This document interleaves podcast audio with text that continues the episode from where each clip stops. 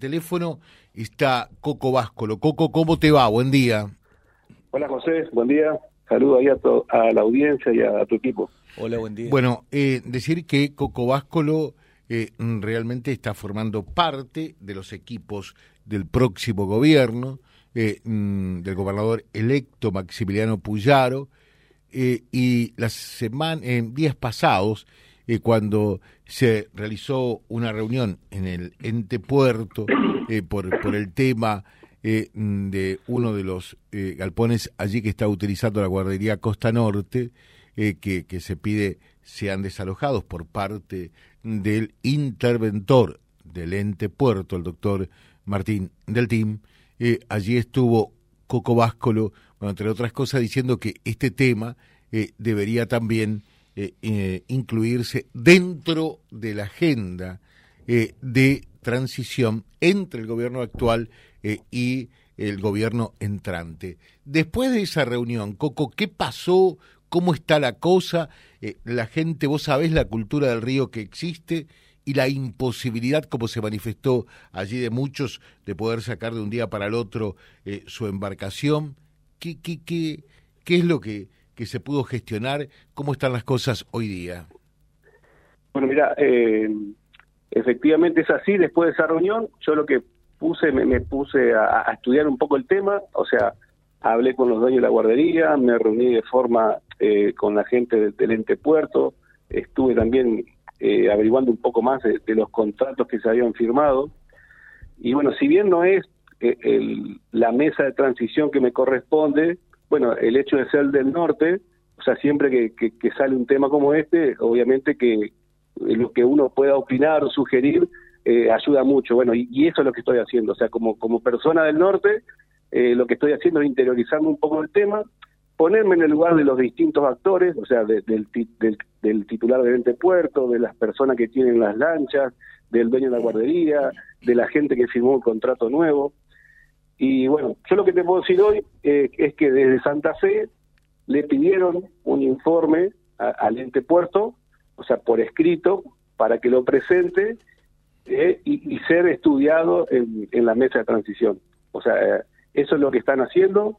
Yo después de que estuve de viaje la semana pasada, el viernes, eh, estuve en el puerto, estuve con el con Martín Deltín, me dijo que estaban preparando el informe para la mesa de transición, me adelantó, digamos, un poco lo que lo que estaban mostrando, no solamente de esta situación en particular, sino un poco haciendo un racón de todo lo que habían hecho en estos años. Y bueno, pero siendo a la cuestión de, las lanchas, que creo que es lo que más preocupa hoy, bueno, yo te puedo decir que eh, legalmente porque hay una, comunica una comunicación por cada documento que es la que vale, o sea, porque si hubo una comunicación informal o por email, la que vale la que se hizo por cada documento, legalmente eh, los 60 días se cumplen el 13 de noviembre. Entonces, bueno, ¿qué es lo que tenemos por delante? Dos semanas donde, más allá de la cuestión legal, que sería esta, la, la, intimación a que se retiren el 13 de noviembre, que son los 60 días desde que fue comunicado el 13 de septiembre, como creo que vos habías dicho en la reunión, bueno, si se puede eh, utilizar el sentido común más allá de la cuestión estrictamente legal. Entonces, en esta cuestión de sentido común, ahí sí es donde, eh, al ser presentado este informe en la mesa, se pueda decidir si seguir adelante o poner eh, en, un, en una pausa y esperar por dos meses la transición. y de paso también se va dando tiempo a los que tengan embarcaciones poder retirarla, porque digamos, si hay algo que está claro y que es seguro, es que esas 60 embarcaciones se van a tener que retirar. Si no es ahora, va a ser en enero, febrero, marzo, pero como bien dijeron ustedes, si le avisan que en marzo hay que retirarlas, bueno, o sea, e-, es mucho más el tiempo con el que van a contar para organizarse. Entonces, bueno, eh, dos temas. Lo legal es hasta el 13 de noviembre pero tenemos dos semanas en el medio para que la mesa de transición tome cartas en el asunto y a lo mejor eh, pueda hacer eh, una resolución de sentido común que bueno, vamos a esperar dos meses más eh, antes de avanzar con, con, lo que está hecho o con lo que está firmado. Así que eso es lo que vamos a, intentar hacer, o por lo menos de mi parte. Coco, te pregunto, y, y, ese informe que se le requirió a, a Deltín, ¿ya lo, lo cursó él o todavía no? Sí, sí, a mí me lo mostró, lo tenía bastante avanzado porque igualmente tiene que presentar un informe al retirarse, digamos, para terminar su gestión falta un poquito más de un mes. Eh, yo estuve el viernes pasado con él, bueno, él me dijo que ya estaba eh, terminándolo para, para mandarlo, pero lo, tenía bastante avanzado porque era un informe de, de 80 páginas, más o menos.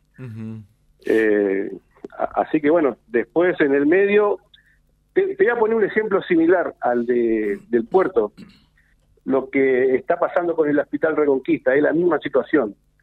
El actual interventor, por, por el decreto del gobernador, tenía que llamar a elecciones del Consejo antes de, de terminar su función. Uh -huh. Pero lo recomendable era que no lo haga, que espere y, y que pase eh, esas fechas de elecciones pasen a la próxima gestión. Bueno, se está trabajando en eso, se está trabajando con buena voluntad de las dos partes, hay que reconocer que el que está gobernando hoy es Omar Perotti, o sea que él es el que decide, o la actual ministra es la que decide, pero bueno, yo creo que en este caso eh, también se está por llegar a buen puerto, o sea, lo que se solicitó de, de, de, en lo posible posponer esta fecha para que la elección caiga en la nueva gestión, eh, con lo cual también está de acuerdo el actual interventor. Él, dice, yo lo tengo que hacer porque el decreto me obliga pero si se logran acordar y modifican esta normativa, o sea, yo no tengo ningún problema en que las elecciones del Consejo del Hospital eh, pasen ya para el, el, próximo gobernador. O sea, nos estás Así dando... ese es un caso similar. O sea, donde, nos está eh, dando un adelanto exclusivo. logró. Nos está dando un adelanto exclusivo, que las elecciones eh, para el Consejo no, no, de digamos, Administración podrían pasar hacer. al próximo periodo. Bueno, pero por eso es lo que se está trabajando de buena manera y, y más allá de lo que está establecido en el decreto. O sea, eh, quien te tiene que dar la confirmación el día que lo hagan seguramente es el interventor, pero yo lo que quiero aclarar es que él, porque yo me comunico con él, eh, él tiene toda la buena voluntad para que el hospital de Reconquista tenga la mejor transición. O sea, y que en este traspaso de mando no haya ningún problema, ni haya días donde la, operación del hospital se encuentre en, en, riesgo. Así que eso también yo quiero destacar de que se está trabajando y que hay buena voluntad desde las dos partes.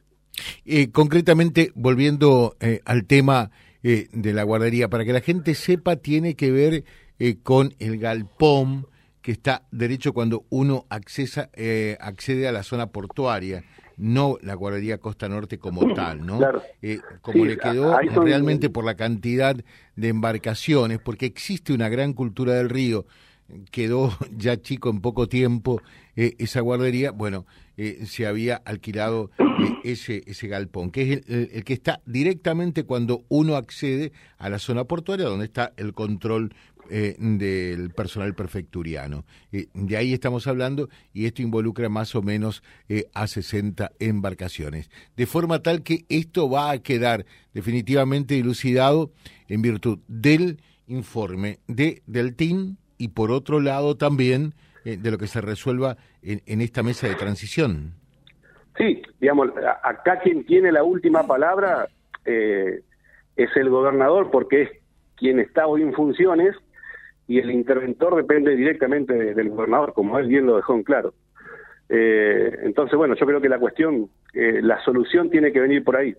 Que de hecho, en estos días, tanto el gobernador como la vicegobernadora electa, Gisela Escaglia, y el posible ministro de Producción eh, están en, Qatar, que fueron a firmar ese crédito. Así que, bueno, eh, te puedo adelantar que no se ocuparon de este tema porque no están en el país. O sea, en, estas, en estos últimos cinco o seis días ellos no se encuentran en el país. Pero bueno, seguramente al regreso... Eh, Ni tampoco el gobernador en ejercicio, ¿no? No, me, Maxi, Maxi ya volvió. No, digo el gobernador en ejercicio ah, que no, es Omar no, no, Perotti. Él es el que está de viaje en Qatar, sí, sí. Claro. Eh, uh -huh. De manera simultánea hubo dos delegaciones de la provincia de Santa Fe eh, gestionando crédito en el exterior. Había una delegación encabezada por Maxi Puyaro en Estados Unidos y había otra delegación donde estaba el actual gobernador Mar Perotti, que le acompañó la vicegobernadora electa y otros más, eh, a Qatar y Kuwait. Así que la, la, gente de Santa Fe estaba de manera simultánea en el exterior buscando fondos, eh, lo cual habla muy bien de la provincia, porque en el contexto país en el que estamos, eh, andar pidiendo crédito en el exterior no y que te lo den no, no es poca cosa. Lo uh -huh. cual habla bien de nosotros como santafesinos, de que como provincia somos buenos eh, pagadores. Bueno, esperemos que se resuelva esto, ¿no? Porque viste la cultura del río y el enojo de la gente y a ver cómo se puede trabajar con previsibilidad. Eh, porque claro, la gente de la empresa con la que yo estaba hablando, de la guardería, me decía, nos ofrecen un terreno, pero ¿puede del TIN en estas condiciones ofrecer un terreno cuando se está yendo realmente o como vos lo planteabas ese día, todo esto que se proyecta para el puerto ya debería quedar en el marco de esta transición tan ordenada que se está dando eh, hasta ahora para la nueva gestión, ¿no? Sí, sí, aparte de lo que yo también eh, digo, es que más allá de la validez o no de lo que se está firmando a, pocos meses de retirarse, que seguramente, o sea, tiene las atribuciones, porque por decreto el interventor tiene las mismas facultades que el directorio del ente puerto, a lo que yo voy es que todos los contratos están firmando con una cláusula que dice que, por ejemplo, si el próximo gobierno, a partir de marzo, se le ocurre hacer una licitación de la Terminal B eh, y hace un llamado internacional, eh, los contratos eh, se firman ahora se caerían porque pasarían a ser un proyecto superior y está la cláusula de rescate que, tendrían que, dejar el lugar. Y esto estoy hablando de la Terminal B, que es donde está también este galpón en cuestión con estas 60 embarcaciones.